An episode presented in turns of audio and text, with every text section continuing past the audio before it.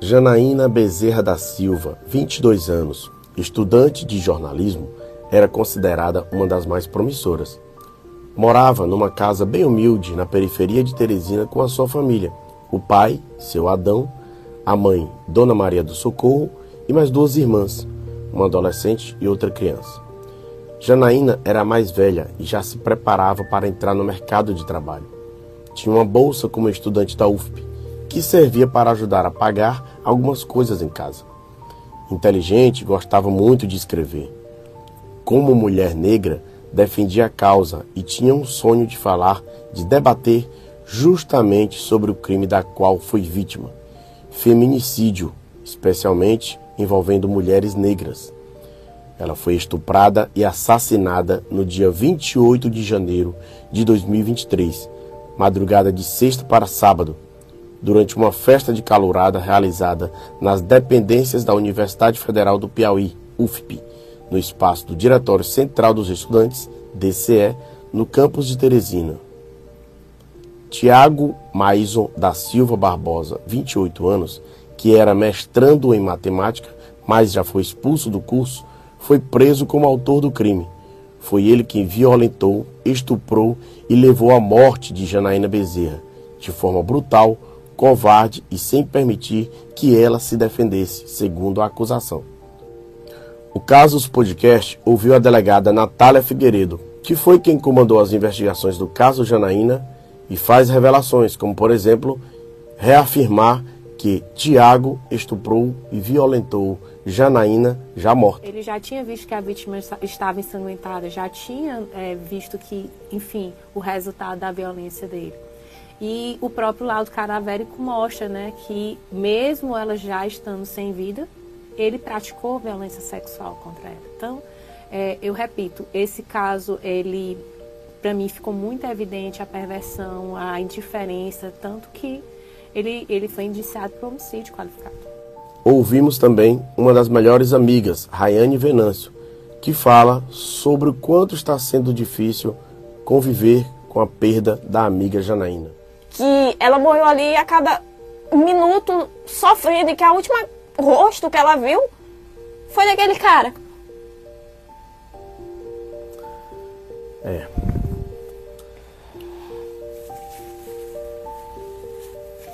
E falamos ainda com a mãe, Dona Maria do Socorro, que é uma das que mais sofre e conta que ainda sonha como se a filha estivesse viva. Quando eu sonhava com ela, ela sempre aparece para mim sorrindo, com, com um negócio branco, umas canetas brilhosas. Ela disse para mim, mãe, a senhora não acredita e nem eu. Mas nós se abraçamos no sonho. Olá, eu sou Alisson Paixão. Este é o Casos Podcast, que neste sétimo episódio traz o caso Janaína Bezerra. Sejam todos muito bem-vindos a mais um Casos Podcast, chegando ao nosso sétimo episódio, tratando do caso Janaína Bezerra. Antes da gente iniciar, gostaria de pedir, como eu sempre faço, para que você acompanhe as nossas redes sociais, acompanhe o nosso trabalho, acompanhe todo o conteúdo do Portal 86 nas redes sociais e, claro, no nosso www.86.com.br. Siga a nossa TV 86, que é o nosso canal no YouTube. Você pode acompanhar, tá vendo um QR Codezinho aqui, você, você que nos acompanha na sua Smart TV, é só clicar nele e tem um botãozinho vermelho para que você inscreva-se. Você que está acompanhando no YouTube a partir de agora, clica nesse botãozinho vermelho, é importante demais para que a gente continue divulgando esse trabalho feito pela equipe do Portal 86 e neste caso com o Casos Podcast, tá bom? Você prefere acompanhar em áudio? Coloca no Spotify, por exemplo, Coloca lá na busca Portal 86, tá lá todos os episódios do Casos Podcast e de todo o conteúdo feito é, pela equipe do Portal 86. Então, você que nos acompanha, você que já nos segue, meu muito obrigado e continuo pedindo para que você compartilhe cada vez mais esse conteúdo no botãozinho de curtir, dá uma clicada lá e divulga para todo mundo esse trabalho que a gente faz aqui no Portal 86, tá bom? Oi, gente, então, é, iniciando o caso deste sétimo episódio, o tema tratando da morte, né, da, de forma brutal, da estudante de jornalismo Janaína Bezerra, é importante que a gente coloque alguns detalhes a respeito deste nosso sétimo episódio. É, eu, sem dúvidas, desses, é, desde que eu iniciei o Casos Podcast, É, esse foi um dos que mais me emocionou, não só pelas entrevistas, mas pela maneira como é, eu acompanhei, como tudo foi contado, é, de forma que eu tive acesso a, a, a, alguns depoimentos, a alguns detalhes dessa investigação e realmente é, emociona a gente, né? É, por mais que a gente é, tenha que colocar uma certa frieza na divulgação do conteúdo, a gente termina se envolvendo um pouco e realmente não foi muito fácil. É, como eu sempre explico, né, eu faço um breve resumo do que foi o caso e trago neste sétimo episódio pelo menos três entrevistas, né, pessoas que, que relataram o, o, o que sabem, o que, como, como participaram deste caso Janaína Bezerra. Eu fiz a entrevista com a delegada Natália Figueiredo, do DHPP, que é o Departamento de Homicídios da Polícia Civil do Piauí, e a delegada Natália, ela traz revelações né, sobre o caso, como se deu toda a investigação e com propriedade, falando muito bem do que aconteceu naquele dia 28 de janeiro de 2023, quando houve a morte de Janaína Bezerra. Também ouvi uma das melhores amigas de Janaína, que é a Rayane Venâncio, também estudante de jornalismo, não é a que foi dar depoimento, mas ela traz detalhes de como era Janaína, de como era o seu contato com Janaína e o quanto ela e as demais amigas, especialmente na instituição, na Universidade Federal do Piauí, porque é, tem que seguir a vida, né? E elas têm enfrentado uma barra muito pesada nesse convívio com outras pessoas, com as lembranças que tinham de Janaína. E ela vai contar alguns detalhes muito importantes a respeito é, deste caso. E também ouvi a mãe, né, a dona Maria do Socorro, mãe de Janaína, que tem sofrido muito. Eu estive junto com o jornalista Efraim Ribeiro, o Ricardo Moraes, aqui do Portal 86. A gente foi até a casa de Janaína Bezerra, uma casa bem humilde, é, na Zona Norte, no extremo da Zona Norte de Teresina, já passando ali da Santa Maria da Codipe. E é uma família que tem, inclusive, precisado, é, é, tem buscado é, ajuda, porque realmente é muito pobre.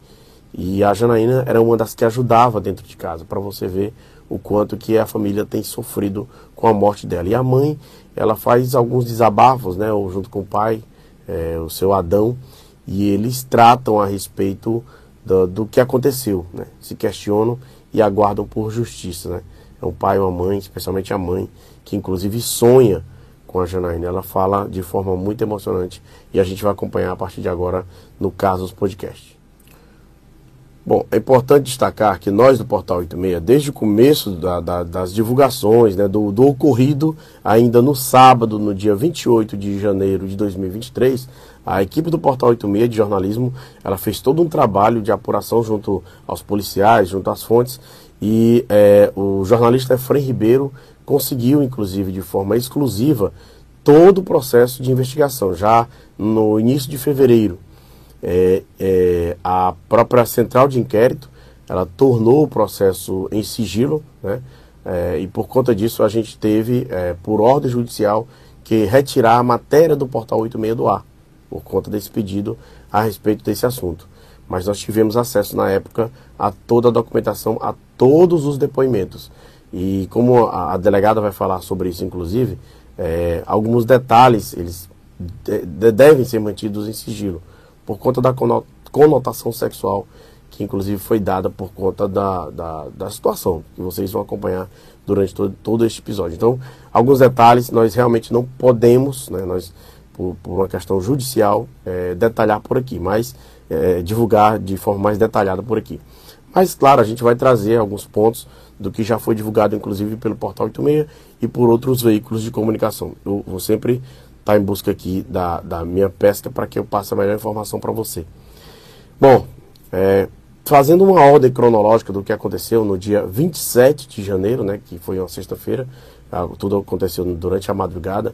A, a Janaína estava se programando para, para ir para essa festa de calourada, é, mesmo é, porque algumas amigas não soubessem de, da, da vontade dela de participar desta festa de calourada na UFP, né? Dentro da, da, nas dependências da UFP. E, e ela se programou para ir. Né? Ela foi sozinha, não estava acompanhada, e lá encontrou uma outra amiga chamada Rainara Silva. A Rainara já estava no evento e estava aguardando por ela. Rainara é estudante de outro curso também na UFP e é, estava inclusive trabalhando durante a festa de calorada, quando elas marcaram de se encontrar por lá. Pois bem, a, a, a, por volta das 10h30, pra- pelo menos essa previsão que foi passada, até por volta de 11 horas da noite já, a Janaína chega ao evento, né? E encontra com a, a Rainara, né? E essa Rainara, inclusive, é importante colocar, ela é uma amiga de Janaína de infância. Elas moram praticamente uma em frente à outra, na mesma rua, né? É, nesse extremo na zona norte de Teresina. É, uma- é um bairro bem periférico da zona norte de Teresina.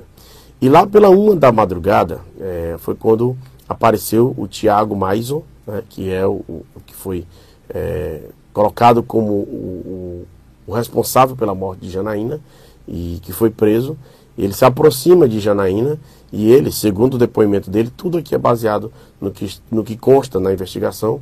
Ele diz que já tinha ficado com Janaína em dezembro do ano de 2022 e por isso ele a, já a conhecia. Pois bem, dentro dessa do que ele contou à polícia, ele conseguiu convencer Janaína a ir para um outro local. Esse local, segundo ele conta, seria uma sala de estudos né, do curso de matemática. Ele que era mestrando em matemática e numa, numa, sindicância ele já foi inclusive expulso e não faz mais parte desse me- mestrado que ele estava fazendo do curso de matemática da Universidade Federal do Piauí. Pois bem, nesta sala ele levou Janaína, que Janaína inclusive eh, estava por perto de Rainar, que era sua amiga, e entregou a bolsa para ela, levando apenas o celular, para dizer, olha, eu vou, mas eu vou voltar para talvez ir embora com você. Eh, dentro desse intervalo de tempo, eles, logicamente, eh, ficaram, né, namoraram por ali e foram para esse local mais particular entre eles. Ele convenceu e ela topou ir para esse local. Né? É, dentro desse, desse, durante esse intervalo de tempo, dentro desse local, ela chegou a conversar por telefone, talvez numa mensagem de WhatsApp, com a Rainara e disse, olha, é mais ou menos isso que ela, a própria Rainara conta no depoimento. Eu estou de boa. A Janaína teria enviado essa mensagem para a Rainara e ela acreditou e ficou por isso mesmo. E, e a partir daí, a Janaína né, teve esse momento com o Tiago e não esperava, né, claro, evidentemente, o que aconteceria durante todo esse tempo. Já passando das três da madrugada, né, eh, Tiago e Janaína teriam eh, tido um ato sexual entre eles eh, dentro desse local. Ele, inclusive, eh, pegou um colchão e utilizou uma camisinha que tinha guardado, um preservativo que tinha guardado dentro do seu armário. Por volta das 3h40 da madrugada, eh, conforme consta no, no processo, foi registrado pelo próprio Tiago. Ele passou a fazer o registro do que ocorria por ali em seu telefone celular, gravando vídeos, inclusive com Janaína.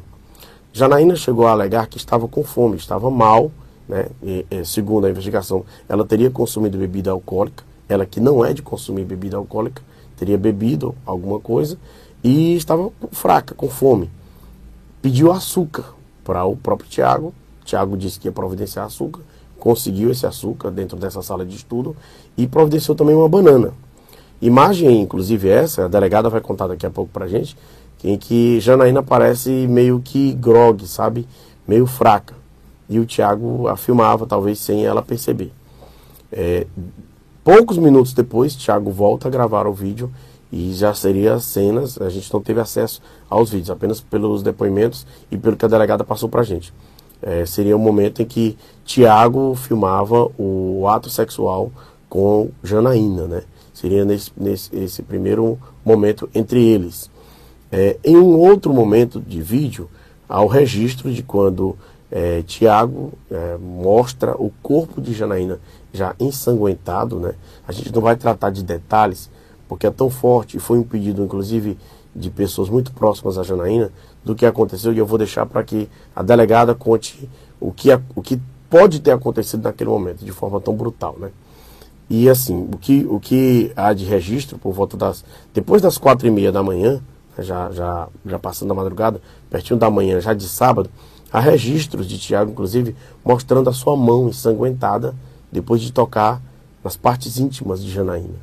Né? E isso eh, fez com que a, a polícia, né, a investigação colocasse, poxa, ele estava gravando isso para quê? Para ter como troféu o que ele fez com a, com a jovem? Enfim.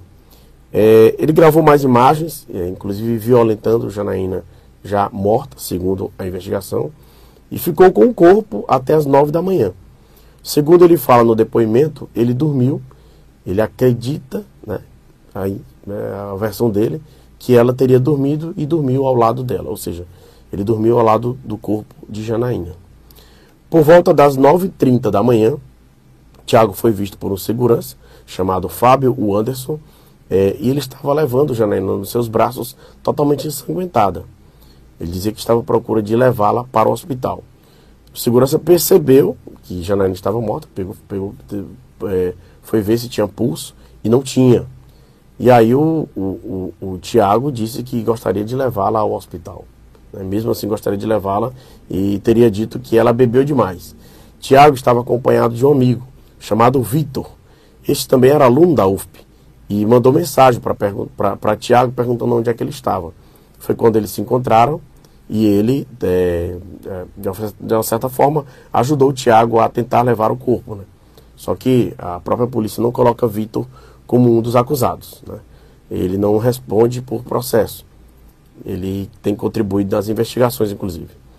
É, Tiago chamou o Vitor para ajudá-lo e no depoimento do segurança Fábio Anderson, é interessante essa fala que ele diz que um dos dois é, teria dito o seguinte: bebidas matam, como se Janaína tivesse morrido de alguma forma por bebida, por algo do tipo, outra coisa que não a violência sexual praticada por Tiago, segundo a acusação. Bom, Tiago ficou preso, né? A, a Janaína chegou a ser levada ao hospital. Claro, evidentemente que os médicos constataram que ela realmente estava morta. Ela já chegou morta ao hospital. E dentro dessa, da conclusão do inquérito, no dia 5 de fevereiro de 2023, eh, o Tiago foi indiciado então pelos crimes de estupro, homicídio duplamente qualificado, vilipêndio de cadáver, que é quando há violência após a morte, e fraude processual. Tudo isso, é, gente, comprovado em laudos feitos inclusive por técnicos do IML, que é o Instituto Médico Legal. O promotor do caso, que é o Benigno Filho, considera que Tiago é um verdadeiro monstro e que deve receber a pena máxima de cada um desses crimes em que foi acusado. É, vou colocar uma aspas para o que disse o próprio promotor. Aspas. Levaremos aos sete jurados o que ele praticou e como ele praticou. A Janaína não teve como se defender. Se ele for condenado à pena máxima de cada um dos crimes, passa de mais de 50 anos de condenação, de pena. Ou seja, há uma condenação né, possível para esses crimes e espera-se que ele responda. É o primário, é, tem residência fixa em Teresina, então a defesa dele vai alegar algumas questões. Né? É, e aí é quando a, a, a, delegada traz mais detalhes dessa investigação, é, inclusive de como e, e, e, de que forma a polícia teve acesso, inclusive, a essas imagens que o Tiago tentou apagar e como a, a polícia, a delegada Natália Figueiredo, que teve um trabalho muito elogiado pelo promotor, chegou a estes crimes. Repetindo, é, crimes de estupro, homicídio duplamente qualificado, vilipêndio de cadáver, que é a violência após a morte, ou seja, ele é, abusou, violentou o corpo dela mesmo depois de morta, e fraude processual, que é a partir do momento em que ele tenta esconder o colchão e enrola a camisinha também, o preservativo, tentando esconder. E isso é considerado uma fraude processual. Então, vamos ouvir o que diz a delegada Natália Figueiredo. É, a respeito do caso Janaína Bezerra, a senhora como delegada titular do Núcleo de Feminicídio, é, esteve à frente deste caso. E a gente quer, quer trazer, é, elucidar um pouco para quem nos acompanha a respeito deste caso. Diante de tudo que a senhora apurou a respeito do caso, o que ficou concluído a respeito das investigações? É, de acordo com o que que foi apurado, né, foi baseado tanto em prova testemunhal, nós tivemos prova técnica, né, é, um laudo é, cadavérico extremamente conclusivo em relação à violência que a vítima sofreu. Tivemos um trabalho de extração de dados, aparelho telefônico, então a gente não teve dúvida, tanto que houve um indiciamento do Tiago, né, com relação à autoria dele, e a forma violenta é, na qual ele fez uso, né, com a qual ele fez uso é, em relação à vítima. Então, assim, a gente concluiu realmente que a vítima estava numa situação de vulnerabilidade e por causa da violência que foi empreendida em relação a ela, ela além do, da violência sexual, advinda do estupro, ah, houve uma assunção de, de risco de produção de resultado morte. O inquérito ele teve início com o auto de prisão em flagrante, né, ainda no dia 28 de janeiro, né, os fatos teriam se iniciado no dia 27, na festa da, na calorada, e com, como se tratava de um réu preso, tendo em vista que logo houve a condução do Tiago para a central de flagrantes, nós, ter, nós tínhamos apenas 10 dias para finalizar o inquérito. Uhum. Aconteceu é, de sexta para sábado. Então, no Na madrugada de sexta para sábado, Isso. Então, o inquérito teve já início no sábado. Então, tecnicamente, o núcleo policial teve apenas oito dias para finalizar o inquérito, já que, por se tratar de réu preso, o Código de Processo Penal estabelecia é, dez dias, mas assumimos o caso de fato na segunda-feira. E, e, dentro dessa, dessa conclusão, né? O, no indiciamento que houve do Tiago Meison da Silva Barbosa, é, ele responde então pelas acusações de homicídio duplamente qualificado. A senhora pode me corrigir se tiver faltando algo. Estupro, vilipêndio de cadáver e fraude processual. Como é que chegou a cada um desses pontos? Bem, a, inicialmente a questão do estupro, nós tivemos a certeza através do laudo pericial, uhum. né? O exame cadavérico da vítima, ele foi extremamente preciso com relação à violência sexual que a vítima é, é, sofreu. E com relação ao homicídio, né, a título de dolo eventual, que seria o dolo eventual quando na, na a realização da ação a gente ele assume o risco de produção do resultado.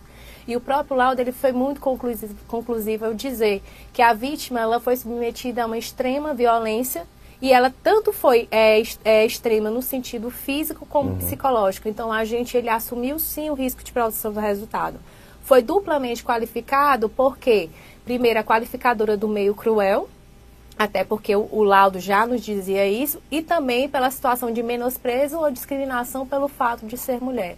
Então, houve esse indiciamento, tanto no homicídio duplamente qualificado, como em relação a estupro. Dando seguimento às investigações, é, nós chegamos à conclusão também que houve fraude processual por parte de Tiago. E isso nos veio através do exame pericial que foi feito no local do crime. Quando a gente, quando foi constatado pelos peritos, através das diligências no local, que ele tentou esconder o preservativo que ele utilizou em, é, durante a, a, violência sexual. Né? Ele pegou um armário né, que era de uso pessoal e guardou o preservativo. Então ele tinha intenção de é, esconder provas. É, além disso, houve com, com, a informação através do laudo pericial que havia, houve violência sexual quando a vítima já estava sem vida. E daí a tipificação também a, é, de vilipêndio a cadáver, né, que é a prática da necrofilia. É, quando a senhora fala de, de, de escondido, né, ele, é, ele tentou esconder esse, essa, essa camisinha, parece que ele utilizou, é, após esse ato. Tem como saber se foi é, foi quando ela já estava morta ou foi antes? É, de acordo com a dinâmica, a gente acredita que é quando ela já estava morta, quando ele já tinha percebido que a vítima estava em óbito e na tentativa de diminuir né, a, a sua é, incriminação em relação ao fato, ele tentou esconder provas. Por exemplo, o colchão que ele tinha utilizado durante a violência sexual ele teria dobrado e escondido debaixo de uma mesa. Então, é, como é que uma pessoa está numa situação, vamos supor que ele não tivesse assumido o risco de produção, não tivesse intenção alguma, nem culpa, você cairia em desespero. Você não ia ter preocupação de pegar um preservativo e esconder dentro de um armário, ou o colchão, você pegar o colchão, dobrar e, entendeu? Ele, ele relatou, pelo exemplo, por exemplo, em relação ao colchão, dizendo que não queria deixar a sala bagunçada para nós não faz sentido diante da situação. Estava uma pessoa morta, era evidente que a, que a Janaína já estava sem vida. Bom, gente, então a delegada Natália Figueiredo, que é do DHPP, que é o Departamento de Homicídios, né, que tratou deste caso, foi a fundo é, neste caso envolvendo o Tiago, é, que, que, violentou e matou Janaína, segundo a acusação, é, e que ela traz para a gente alguns detalhes, né? Quando ela, ela traz é, parte do, do, depoimento do que falou em sua defesa o próprio Tiago no dia da sua prisão, e a partir de agora ela vai falar com exclusividade, ainda não tinha é, é, falado à imprensa sobre este assunto, como a Polícia Civil do Piauí, isso é importante demais, é, teve acesso às imagens do celular de Tiago e que comprovam que sim, que ele é, teria violentado o corpo de Janaína, né, ela já morta, ele teria abusado E, enfim, a maneira como a delegada nos conta, é, como o próprio laudo cadavérico demonstrou à polícia, aos investigadores, o que de fato aconteceu e o que matou Janaína Bezerra. Então vamos acompanhar o restante da entrevista com a delegada Natália Figueiredo. Delegada, nesse momento, né, que ele trata, né, como a senhora coloca aí, por tudo que foi investigado, de maneira bem violenta esse ato, né? É, quando há esse momento, pelas investigações, dá para dizer que ele, ele já tinha intenção de fazer isso, tipo, é, esse ato sexual de maneira tão violenta, tão, tão cruel com a pessoa, porque como a senhora colocou, o corpo dela menor, ela mais magrinha e ele mais forte, um pouco mais alto, é, dá para sentir que ele é um cara mais frio. Ele tinha intenção de fazer isso? Olha, é, intenção inicial, ou seja, é antes da prática do ato sexual, é muito complicado a gente dizer. Mas, sem dúvida nenhuma, durante o ato, ele não teve preocupação nenhuma com o bem-estar da vítima. É, e eu já, eu até reforço isso, isso foi muito importante, esse, esse detalhe, né, que veio através da extração de dados do celular, a foto que ele tira da própria mão ensanguentada. Então, para a gente, aquilo dali era um troféu que ele estava, queria guardar, da, da, da, violência que ele praticou, aquilo ali satisfazia ele. Ali não, não trouxe repulsa nenhuma. Até a questão, quando ele é ouvido, é, é, ele diz que só teve é, ciência que a vítima estava ensanguentada quando amanheceu e a gente viu através dos próprios registros fotográficos que ele fez que ainda às 3 horas e 45 minutos, quando ele tira a foto da vítima, ela estava ensanguentada na, é, principalmente na região das pernas, parte, então a, a, a, o estado físico, a integridade física da vítima era indiferente em relação a ele. Ali era pura e simplesmente a vontade de satisfazer de forma brutal, independentemente de como a vítima ficaria, ele queria satisfazer de forma brutal o desejo sexual dele, a perversão dele. Em que momento as coisas desandaram? Há no relato dele algo que que dê para sentir é, esse momento? Bem, segundo o relato dele, ele não teria feito uso de violência, que o sangue que ele teria notado, ele achava que era de origem menstrual. Só que, é, como eu mesmo é, enfatizei em relação ao laudo pericial, a vítima ela foi brutalmente violentada. Então, é, ali não, não era numa situação de que houvesse uma, uma, um consenso ela estava numa situação de vulnerabilidade. A morte dela se deu justamente pela violência sexual empreendida. Por quê? Di diante da, da, da compleição física, da diferença de compleição física e da força utilizada pelo agente, houve uma luxação da cervical. Isso, é, isso já, já nos denota uma violência extrema praticada. A vítima era uma, uma moça de estatura menor, bem menor, é, bem mais magrinha. O, o autor ele é um, alto, né? Tem um, um, porte físico até considerável, principalmente quando se relaciona à vítima.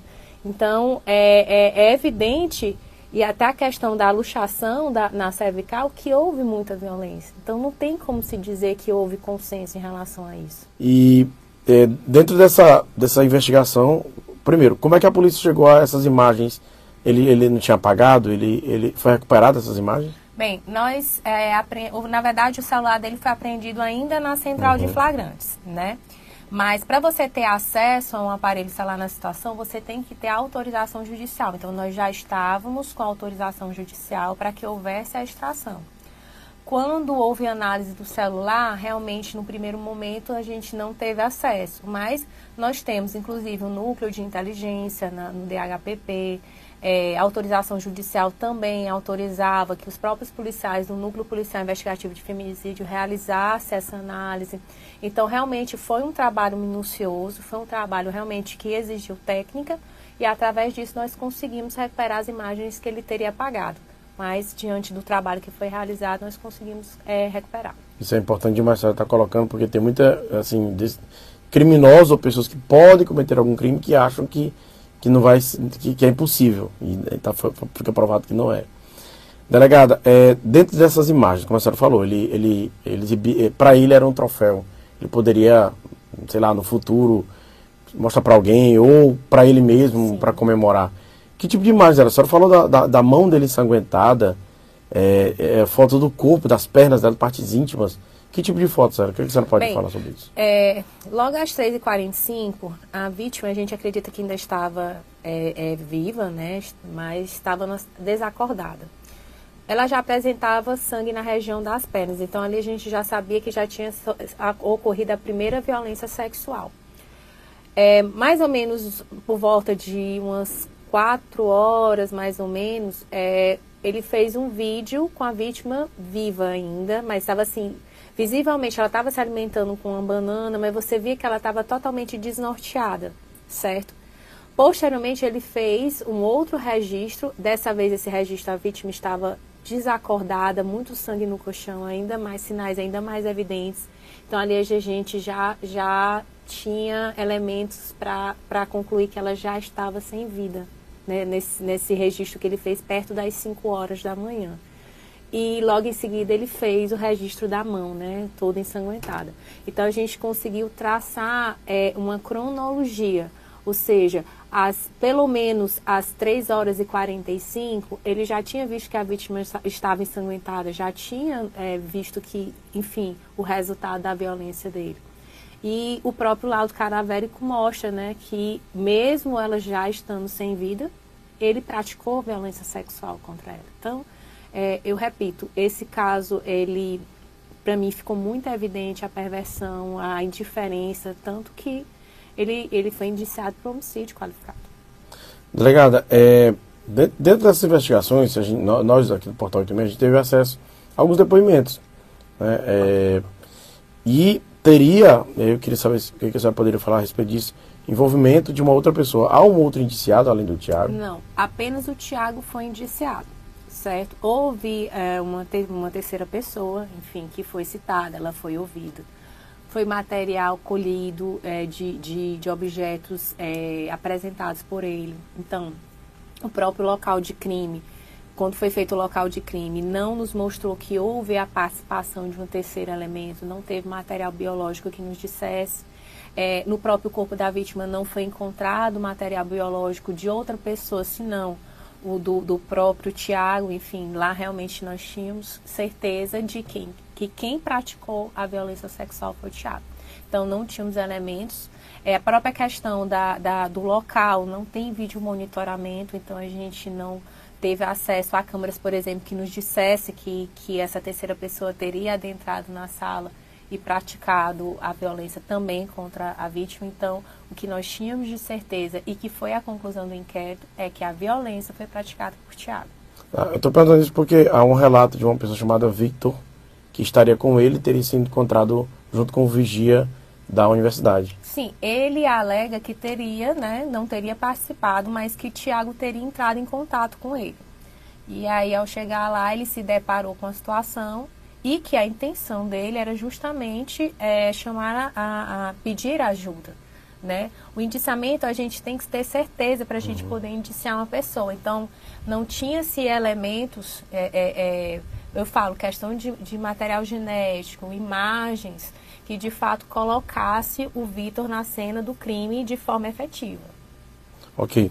Delegada, é, durante aquelas investigações, a senhora concedeu uma entrevista, inclusive, para a equipe da, da do, do, Portal G1, da Rede Clube, e falou na entrevista que, que a causa da morte deu por asfixia, seria causada, né, com base no, no, nos laudos que a senhora recebeu, os resultados, causado pela in, inchação da região cervical, na compressão na, da medula. É, na luxação.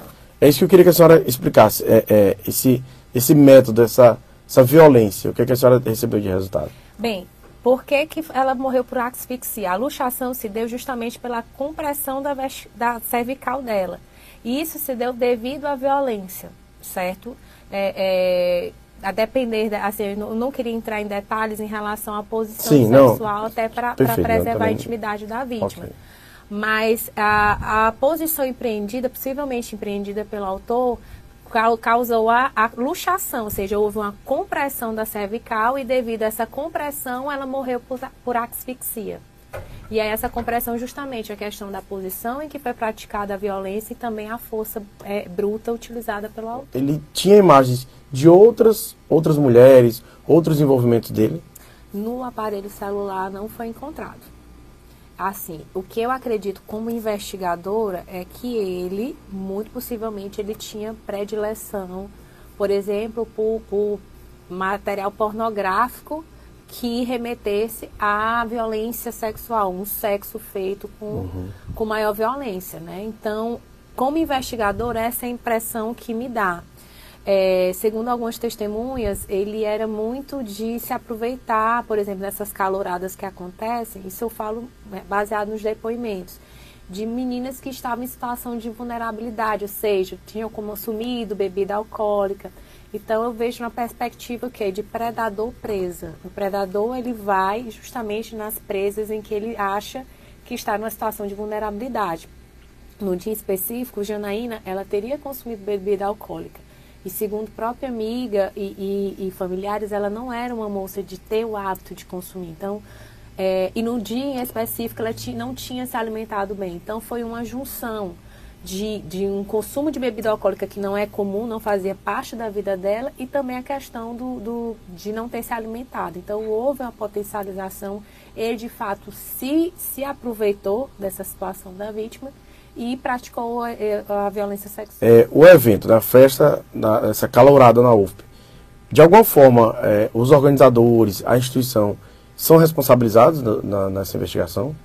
Bem, na verdade, é, o que, que a gente buscou apurar, de fato, não a, a calorada em específico, até porque não foi em específico decorrente na, na festa em si. O fato aconteceu numa sala, né, que foi a sala de, de mestrado em matemática, então o nosso interesse inclusive foi oficiado à Universidade Federal, ela nos respondeu prontamente, é, os próprios coordenadores do mestrado nos, é, é, é, compareceram à delegacia, o tipo de acesso que, inclusive, ao final ele foi responsabilizado, acredito que ele já tenha até sido desligado do curso de mestrado, porque, primeiro, o acesso de terceira pessoa àquela sala era terminantemente proibido.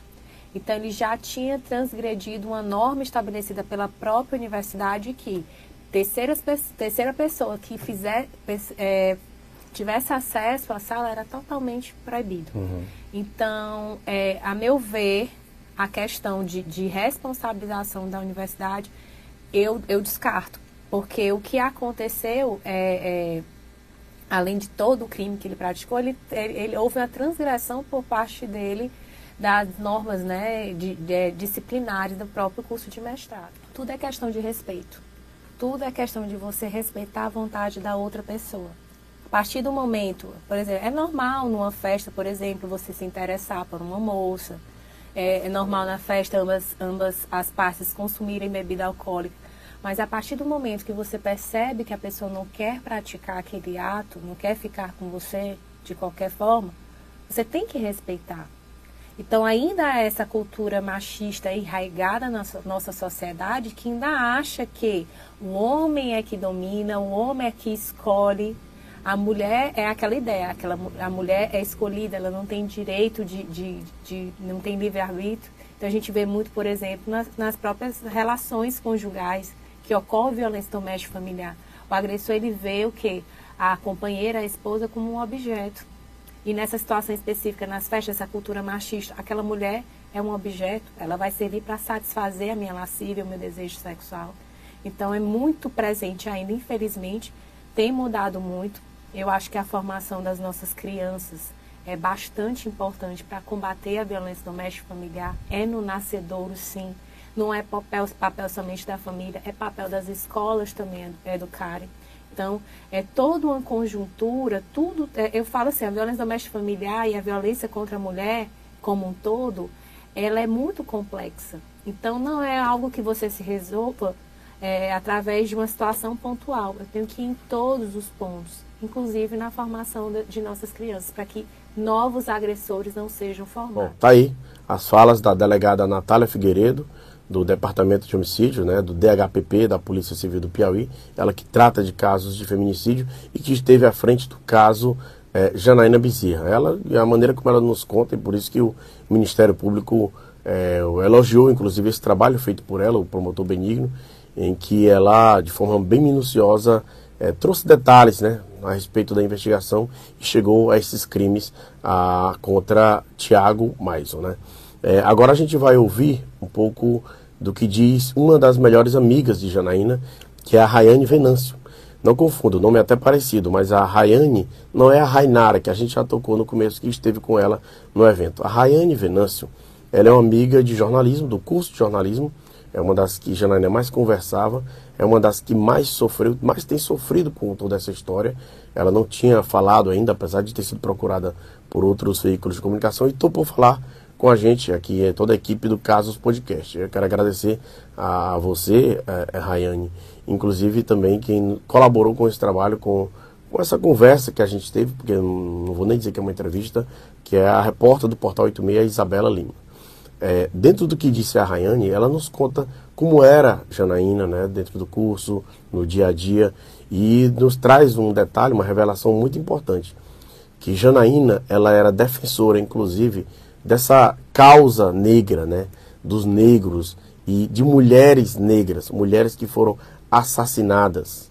E aí é, acontece uma dessas que deixa a gente chocado, porque ela, Janaína, combatia algo que tirou a vida dela, né? Então, é, a Rayane, inclusive, vai seguir, né? A gente tem que, assim, a gente, nós todos, né? Temos que seguir com as nossas vidas.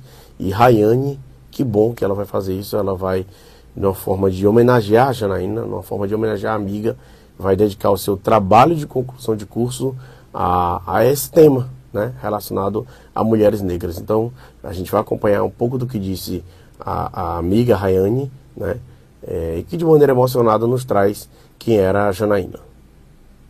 Assim, a gente conversava principalmente muito sobre planos acadêmicos, né, voltados à universidade.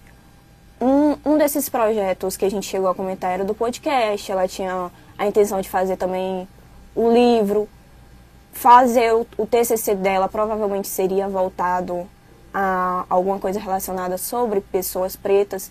A gente chegou até a combinar mais ou menos quais seriam os nossos temas abordados, né? Assim, muito por cima, porque a gente estava na época no quarto, mais ou menos no quarto período. E aí a gente tinha combinado de que ela talvez fosse fazer algo relacionado a jovens que acabam tendenciando a marginalidade, jovens pretos tendenciando a marginalidade e a cobertura da mídia em cima disso.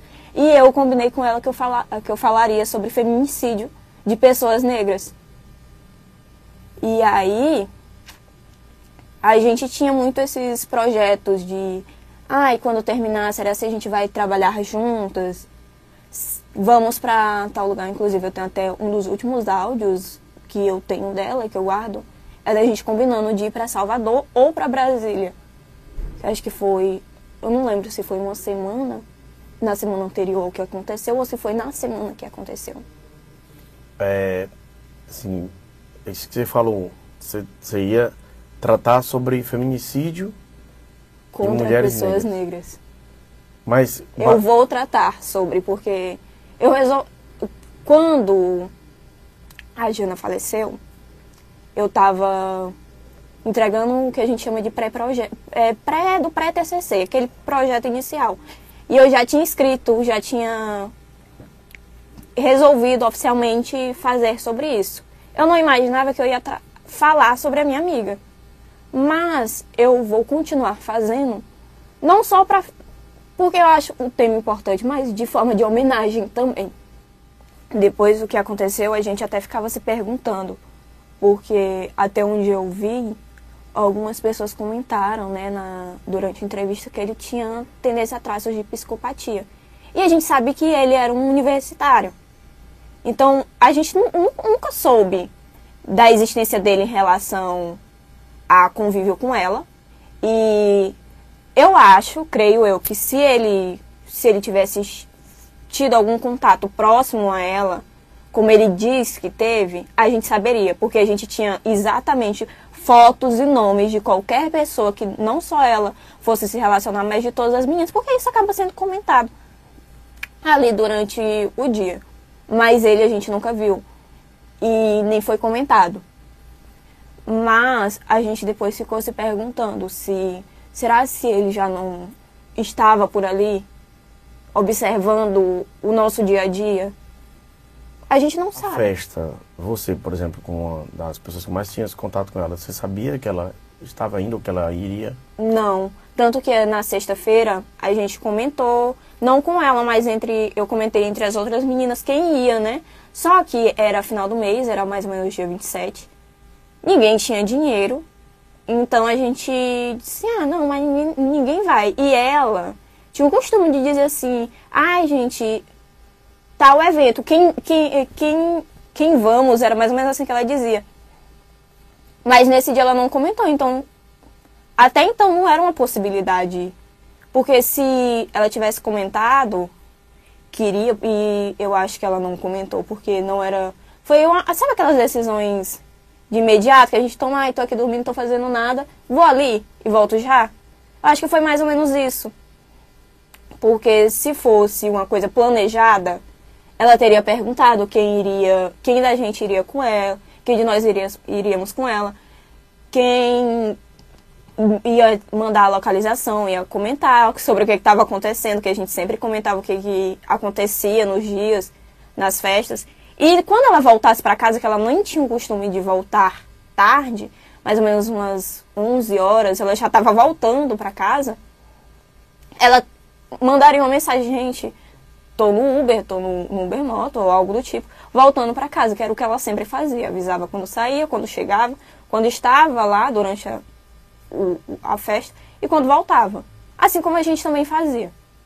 Como eu falei, eu nunca tive coragem de ler a mais sobre geralmente que a gente vê, que eu costumo ver, é, as manchetes. E aí, quando tem alguma reportagem que eu já sei que é para tratar sobre o assunto, eu geralmente mudo de canal porque ver coisas relacionadas ao assassinato é concretizar que ela morreu. E na minha cabeça, se eu não ver. se eu não ler, se eu não ver, eu sei que em algum momento eu vou ter que ler, porque eu quero fazer o meu TCC sobre isso, é ter a comprovação de que ela morreu daquela forma, porque é como eu, eu falei antes. Não é como se ela tivesse, sei lá, desmaiado, batido a cabeça e falecido. Não é como se ela tivesse morrido, por exemplo, num assalto, tivesse sido um acidente de carro, um infarto, algo do tipo. Ela não morreu, ela foi assassinada. E, e assassinada de uma forma terrível. O, o que bate na gente todos os dias, quando a gente lembra, é lembrar e saber que ela foi torturada. Que ela morreu ali a cada minuto sofrendo e que a última rosto que ela viu foi daquele cara. É.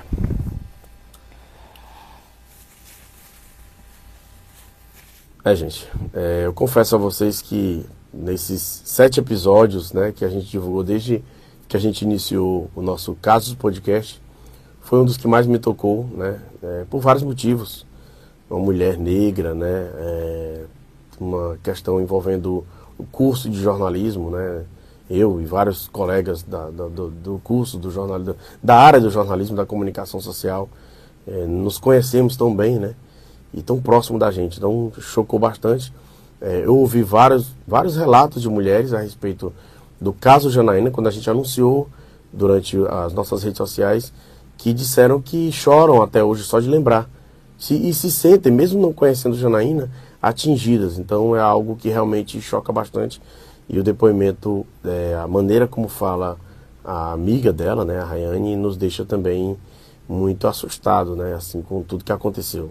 E a gente, claro, espera que a justiça realmente seja feita. Bom, por fim, gente, é, a gente trata é, com a mãe, né, a própria mãe de Janaína, Dona Maria do Socorro, junto com o esposo, seu Adão. Eles toparam falar com a equipe do Portal 86 é, sobre este assunto. É, inclusive o jornalista Efraim Ribeiro nos acompanhou porque a família está precisando de ajuda. Né? E o Efraim Ribeiro vai divulgar no seu quadro Efraim Te Ajuda, que também está no nosso canal no YouTube, que é a nossa TV 86, falar sobre como ajudar essa família.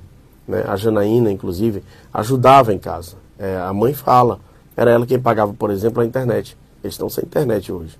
E aí a mãe está tendo que vender bombom, fazendo uma, uma, uma mini feira, um mercadinho na porta de sua casa para poder se sustentar, poder sustentar inclusive as outras duas filhas, né? E o esposo é mecânico, tem é, lá quando a gente fez a visita à casa dele, ele estava atendendo uma pessoa com uma moto por lá, entendeu? Então é uma família muito batalhadora né?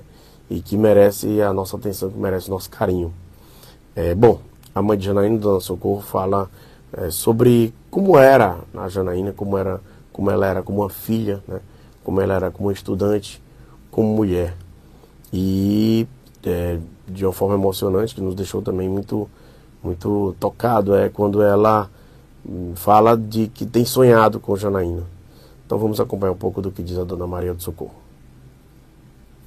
Já ia atuar na profissão. Ela disse, mãe, tô... uma semana que aconteceu, ela disse, mãe, já vou atuar na profissão. E já ia trabalhar. Ela disse para mim, tinha bolsa, já ia trabalhar para ajudar. Ela disse, mãe, estou sendo chamada, porque ela pagou a inscrição dela, foi paga a inscrição dela, foi 60 reais. A Janaína. Ela era bolsista? Era. Ela que me ajudava, mãe, que só quer que eu compre, me ajudava a comprar as coisas. Ela ganhava quanto no bolsinho dela? A mãe, ela ganhava no valor de, de 500 reais, que é 400, né? Aí ela recebia, a internet era ela que pagava, não era eu. Que eu, ela te, teve direito, né? Perdeu. É, perdi tudo, perdi minha filha, porque eu queria ela aqui na minha casa.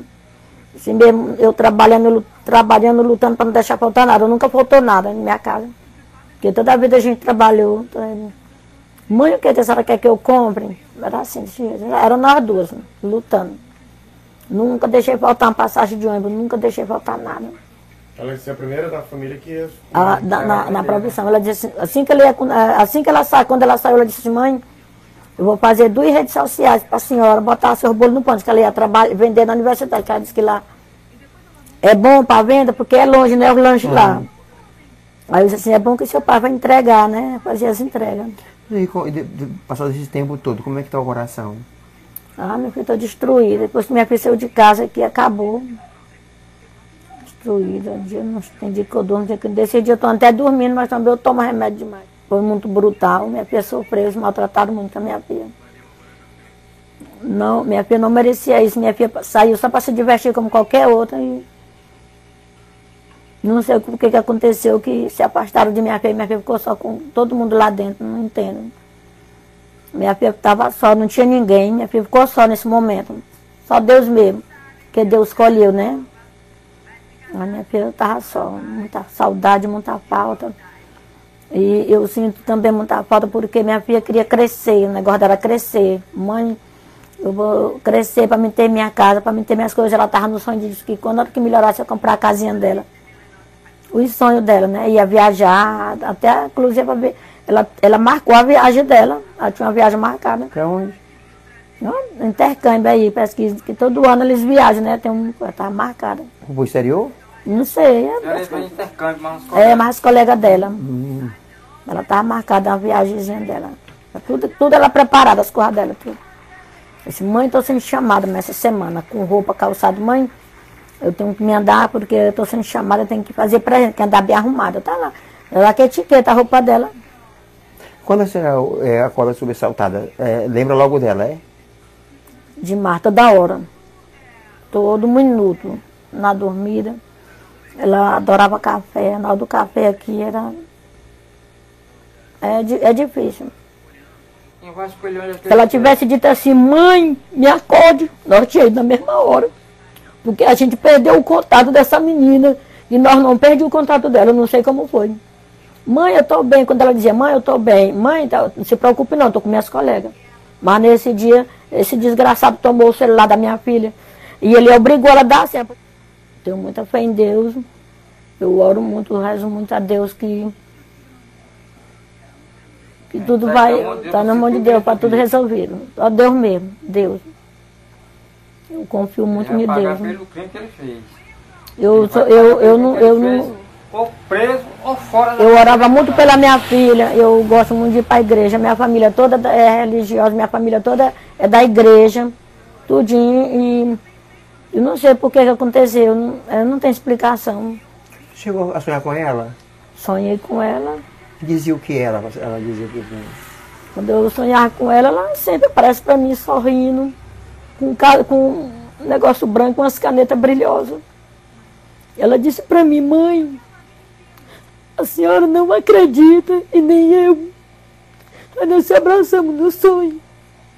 Ela falou para mim que eu não, eu não acreditava o que tinha acontecido com ela e nem ela disse que não, não, não acreditava também no sonho. Aí nós se abraçamos, nós três, eu e as irmãs dela. Linda, sorrindo, ela chorou no sonho. Ela apareceu chorando para mim. Eu estava deitada, ela chorando perto de mim. É triste, é muito triste. É um crime que abala não apenas uma família, né, mas toda a sociedade. O caso Janaína que na época, né, em janeiro, início de fevereiro, virou um, ganhou uma repercussão nacional, né, foi divulgado por todos os veículos da imprensa nacional e, e que a gente já espera que não se torne apenas mais uma, né, que Janaína não seja apenas um, um nome na estatística de mulheres negras mortas de forma tão brutal, tão covarde, né. É uma pena né, que tenha ocorrido e que a gente acompanhe dessa forma. Por isso que a gente se emociona tanto. Bom, a gente sempre divulga, né? A gente busca o outro lado, é, o que diz a defesa, né? E pelo que a gente acompanhou, é, a, em sua defesa, os advogados, né, de, de, de Tiago Maison, eles têm, têm colocado de alguma forma que Janaína teria morrido por acidente. Eu não queria nem estar divulgando isso, gente, porque, sinceramente, tem coisa que. Enfim, a gente tem que fazer o bom jornalismo, né? É, pelo que conta a defesa de Tiago Maison, é como se ela tivesse quebrado o pescoço durante o ato sexual, né? mesmo a, a, comprovação de que ele tentou asfixiá-la, na verdade asfixiou, como mostra o laudo cadavérico, é, por acidente. Né? Ele quebrou o pescoço por acidente durante o ato sexual. É o que, que a defesa diz. Enfim, né, fica o registro. Eu quero agradecer a você que nos acompanhou né, neste sétimo episódio do Casos Podcast. Dedico ele não só a Janaína, mas a todas as mulheres, as mulheres negras. E para finalizar, eu vou trazer um trecho do texto feito pela própria Janaína, né, que foi divulgado em uma matéria, né, um, um, um, um, artigo publicado no jornal Calandragem, que é o jornal universitário lá da, da UFP, jornal Calandragem, do ano de 2021, edição 001 do ano de 2021. Um texto intitulado O apagamento de escritas negras é mais uma forma de violência. O tema, a pauta era sobre escritores negros, né? a falta de escritores negros. E olha como a Janaína foi feliz no seu texto. É apenas um trecho. Aspas para o texto de Janaína. Precisa-se evitar que essa invisibilidade chegue, chegue, chegue perto de ser aceitável novamente. A negação da existência de uma literatura negra pelo sistema literário dominante é confirmada quando, em um país de maioria negra, não se questiona a ausência de protagonismo na tradicional e elitista Academia Brasileira de Letras, a ABL que de 40 cadeiras, apenas duas é ocupada por autores pretos. Mulheres negras, a um século de existência do, da academia, da ABL, nunca ocuparam uma cadeira. Olha a importância desse texto. Olha a importância desse texto. Obrigado, Janeiro. Muito obrigado.